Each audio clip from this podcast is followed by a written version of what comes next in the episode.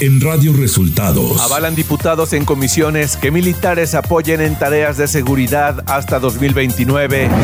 El secretario de la Defensa, Luis Crescencio Sandoval, hizo un llamado a los integrantes de las Fuerzas Armadas a rechazar los comentarios que dañan a su imagen. Busca diputada de Morena que la Suprema Corte de Justicia no puede interpretar ni invalidar la Constitución. Esto y más en las noticias de hoy. Este es un resumen de noticias de Radio Resultados.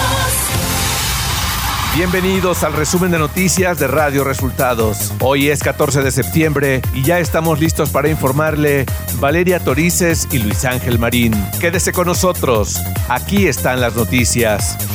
La mañanera.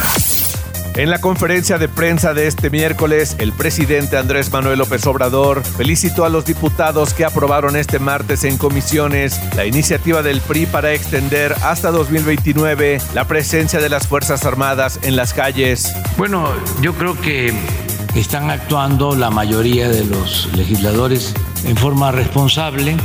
Los eh, felicito, aunque no le guste a nuestros adversarios, a los Andrés Manuel López Obrador aseguró que ya hay una relación distinta con Estados Unidos tras aclararse los temas sobre las consultas del TEMEC por la política energética del país tras la visita del secretario de Estado estadounidense Anthony Blinken. Sobre el que por qué viene el señor Blinken y ya hay eh, una relación distinta. Bueno, porque ya hubo un entendimiento ya lo dije ayer, fuimos a Washington, el presidente Biden es eh, una persona amable que eh, respeta la soberanía de México presidente de México sostuvo de que en caso de que se lleguen a encontrar cenotes o ríos subterráneos en la ruta inicial del tren Maya, se optará por desviar el paso para respetar los ecosistemas y crear pasos de fauna. Se están haciendo los estudios geológicos para ver qué hay abajo.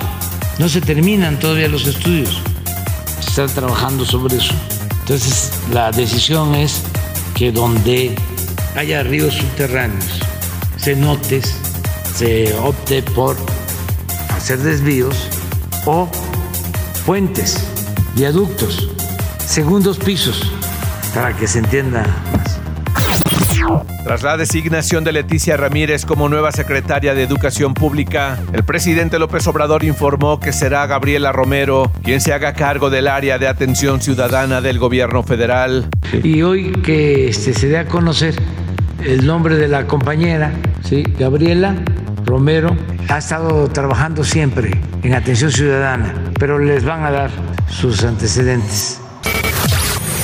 Radio Resultados Nacional. Durante el discurso que emitió en la ceremonia del 175 aniversario de la gesta heroica de los niños héroes en el altar de la patria, el general secretario de la Defensa Nacional, Luis Crescencio Sandoval, hizo un llamado a los integrantes de las Fuerzas Armadas a rechazar los comentarios tendenciosos con los que se pretende generar desconfianza hacia la corporación. Esto en defensa de la reforma para que la Guardia Nacional quede bajo control de la Secretaría de la Defensa Nacional. En la Cámara de Diputados avanzó ayer la reforma para ampliar la participación de militares y marinos en tareas de seguridad pública, ahora hasta 2029, que será discutida este miércoles en el Pleno, donde los votos del PRI serán definitivos para aprobarla. La Comisión de Puntos Constitucionales aprobó el dictamen de la iniciativa que el PRI presentó la semana pasada, en la que originalmente planteó que el plazo se extendería a 2028, pero este martes se le añadió otro año.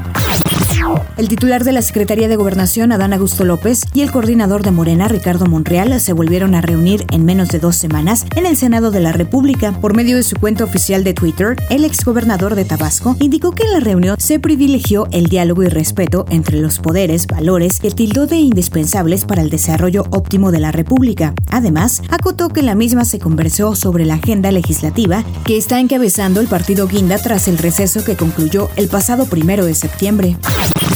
La Comisión Nacional de los Derechos Humanos no emitirá alguna acción de inconstitucionalidad ante la inclusión recién aprobada en el Senado de la Guardia Nacional a la Secretaría de la Defensa Nacional. A través de un documento difundido, la comisión señaló que entiende y atiende la situación de emergencia en materia de seguridad y que justifica las reformas recién aprobadas. No obstante, indicó que coadyuvará a la preservación del carácter civil de la propia Guardia Nacional. La diputada federal de Morena, Reina Celeste Asensio, presentó una iniciativa en la Cámara de Diputados que busca quitarle la facultad de interpretar e invalidar artículos de la Constitución a la Suprema Corte de Justicia de la Nación. La iniciativa plantea restringir la posibilidad de que la Suprema Corte de Justicia de la Nación pueda decretar la invalidez de leyes con base en la aplicación de que alguna norma constitucional es inválida. Durante el Foro Nacional de Consulta Sociedad Civil en Acción, el líder de Acción Nacional, Marco Cortés, dijo que ve con preocupación que hay partidos políticos que se dicen opositores que le tienen miedo al gobierno federal. Tras la suspensión de la Alianza Va por México, formada por PAN, PRI y PRD, aseguró que la alianza electoral rumbo al 2023 y 2024 será con partidos políticos que no tienen miedo. Economía. La Agencia Nacional de Aduanas de México, ANAM, reportó que en el periodo de enero a agosto de este año, la recaudación tributaria en las 50 aduanas del país reportó un incremento de 10.7% respecto al año anterior. La dependencia del sistema de administración tributaria informó que en el acumulado hasta el mes de agosto se recaudaron 722.256 millones 92 mil pesos, un aumento de más de 70 mil millones de pesos que en el mismo periodo de el año pasado. Clima.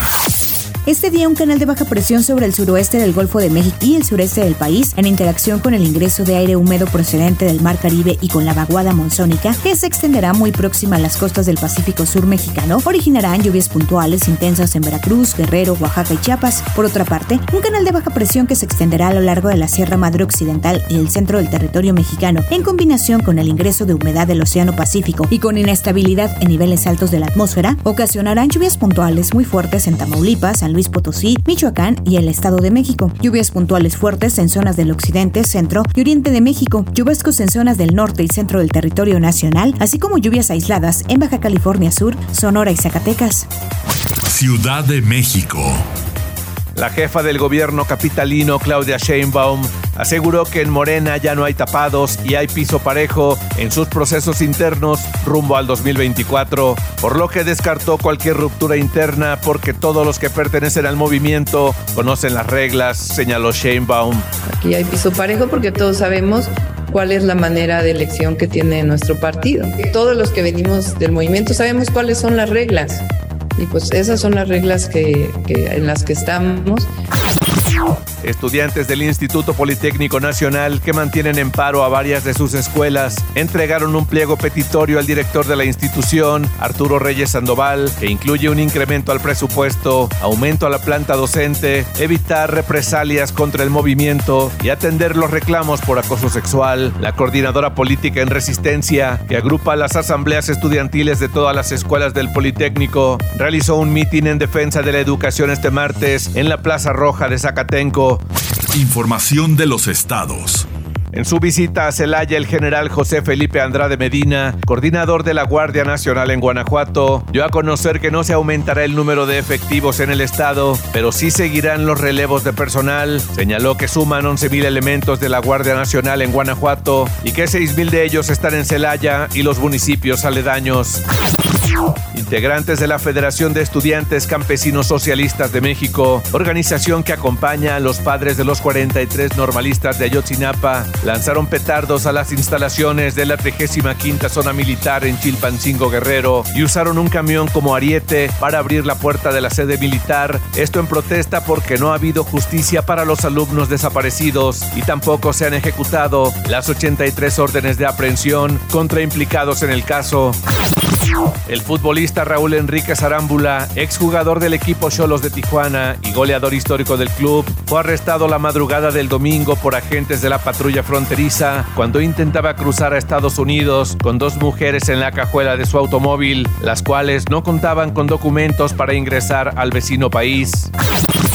En la conmemoración del aniversario número 175 de la gesta histórica de los niños héroes en el estado de Nayarit, se mostraron banderas nacionales sustituyendo el verde y el rojo por el color guinda del partido Morena, lo que ocasionó severas críticas e indignación en redes sociales, por lo que el gobernador de la entidad, Miguel Ángel Navarro, emitió una disculpa pública. Además, Mario Javier Figueroa Betancourt, quien se desempeñaba como director general de imagen gubernamental de Nayarit, presentó su renuncia al cargo. El exgobernador priista de Chihuahua, César Duarte, abandonó el Centro de Reinserción Social número 1 de San Guillermo, abandonó el Cerezo número 1 San Guillermo para su ingreso a un hospital privado, donde fue sometido a una cirugía de cervicales. Este martes. La Fiscalía General del Estado explicó que la salida de Duarte Jaques fue decisión de un juez de ejecución y aclaró que el exgobernador continúa vinculado a proceso penal por los delitos de peculado y asociación delictiva, ambos con penalidad agravada y bajo la medida cautelar de prisión preventiva. Radio Resultados Internacional. La procesión que lleva el ataúd de la reina Isabel desde el Palacio de Buckingham hasta Westminster Hall comenzó este día. El rey Carlos III, sus hermanos Ana, Andrés y Eduardo y sus hijos, los príncipes Guillermo y Enrique, son parte del cortejo principal. Miles de personas forman ya una fila en la orilla sur del río Támesis, en el centro de Londres, para acceder a partir de las 17 hora local de este miércoles a la capilla ardiente de Isabel II, que se instalará Westminster, sede parlamentaria, hasta el próximo lunes, cuando tendrá lugar el funeral de Estado por Isabel II. La investigación judicial en torno al ataque a la vicepresidenta argentina Cristina Fernández detectó que los principales sospechosos habrían intentado atentar contra la también expresidenta unos días antes, concretamente el 27 de agosto, informaron medios locales. La información se desprende de un conjunto de mensajes extraídos del teléfono de Brenda Uliarte, inculpada en esta causa y novia del principal sospechoso, Fernando Sabaj, quien el 1 de septiembre trató de disparar a la vicepresidenta cuando saludaba a sus simpatizantes frente a su vivienda. La presidenta de la Comisión Europea, Ursula von der Leyen, defendió este miércoles la reacción de la Unión Europea al desafío de la invasión Rusia en Ucrania, ante la que los europeos no se escondieron ni dudaron y estuvieron a la altura. Al comienzo de su discurso del Estado de la Unión ante el Parlamento Europeo, von der Leyen contrastó la rapidez de la respuesta europea a la invasión con los años que llevó al bloque comunitario encontrar soluciones a las crisis financieras de 2008 o a las semanas que se en reaccionar unidos a la pandemia de coronavirus en 2020. El presidente de China Xi Jinping aterrizó este día en el aeropuerto Nur Sultan, la capital de Kazajistán, en una visita de Estado que supone su primer viaje al exterior en más de dos años desde que empezó la pandemia de COVID-19. Los dos líderes discutirán las perspectivas para fortalecer la asociación estratégica entre Kazajistán y China. Tras el encuentro, está previsto que Nur Sultan y Pekín firmen una serie de acuerdos bilaterales. Además, Xi Jinping propone a la República Centroasiática fortalecer la cooperación en el ámbito militar y de seguridad a la vista de la difícil situación internacional. Tecnología. Nintendo ha revelado el nombre de la secuela de The Legend of Zelda Breath of the Wild, que llegará el próximo año a la consola Switch, junto con más novedades. Esto se anunció en el nuevo Nintendo Direct este martes, poniendo como fecha de llegada para The Legend of Zelda Tears of the Kingdom el 12 de mayo de 2023. Instagram continúa buscando la forma de monetizar a los creadores, principalmente a los que publican Reels en su plataforma. La red social confirmó que está trabajando internamente en una nueva característica llamada Gifts, una función que permitirá a los usuarios enviar regalos que los creadores podrán intercambiar por dinero, algo muy similar a la opción que ofrece TikTok. Espectáculos. La muerte de la reina Isabel II ha despertado el interés del público por la serie The Crown, que ha entrado al top 10 global de Netflix de la semana del 5 al 11 de septiembre. Recordemos que la serie recientemente paralizó el rodaje de la sexta y última temporada por el fallecimiento de la soberana. La quinta temporada llegará este noviembre y verá a Imelda Staunton reemplazar a Olivia Colman como la reina Isabel II. Deportes. Los Tigres de la Autónoma de Nuevo León golearon a las Chivas del Guadalajara en vísperas del Clásico Nacional. Con una actuación espectacular de Nahuel Guzmán, Tigres le metió cuatro goles a uno a las Chivas en el partido pendiente de la jornada 9 en la cancha del Akron, cortando una racha de siete partidos de los tapatíos sin conocer la derrota. El Bayern Múnich ganó 2-0 al FC Barcelona este martes en la segunda jornada de la Champions League, disputada en el Allianz Arena, para colocarse como líder en solitario del grupo C del torneo europeo. Y hasta aquí las noticias en el resumen de Radio Resultados. Hemos informado para ustedes Valeria Torices y Luis Ángel Marín. Queremos felicitar este día a todos nuestros compañeros que trabajan en las estaciones de la cadena Radio Resultados, ya que hoy 14 de septiembre se celebra el Día del Trabajador de la Radio. Muchas felicidades a todos. Radio Resultados.